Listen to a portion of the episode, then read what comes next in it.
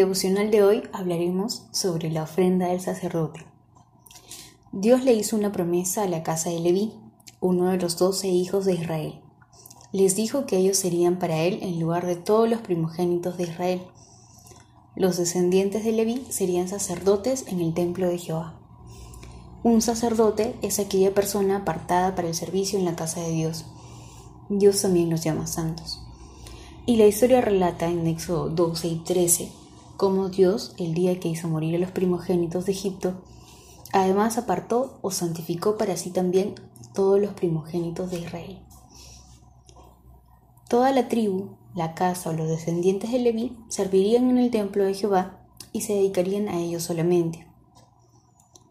Ellos serían sacerdotes con grandes responsabilidades y con un privilegio muy grande también.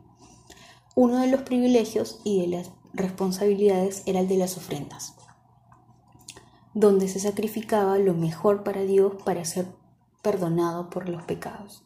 Es decir, que el hombre arrepentido por sus pecados presentaba un animal sin defecto y el sacerdote lo mataba, porque la paga del pecado es muerte.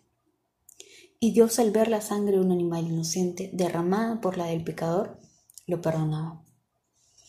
Sin embargo, muchos años después, los padres dejaron de recordar y por ello los hijos olvidaron. Aunque permanecían las costumbres, las ofrendas dejaron de agradar a Dios. Entregaban lo sobrante y no la primicia entregada sin un corazón arrepentido. Sin merecerlo, Dios guarda sus promesas. La promesa a Jacob, luego llamado Israel, era eterna. Y Dios envió a Jesús como ofrenda perfecta y sin mancha para morir por todos nosotros. Perdón al arrepentido. Sangre del único inocente por todos nosotros. De una sola vez para siempre.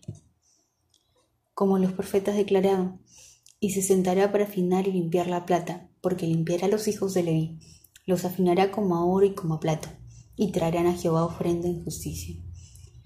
Si tú eres ya un sacerdote, ¿qué ofrenda presentas a Dios? Y si no eres un sacerdote de Dios, ¿conoces aquel sacrificio ya hecho por ti?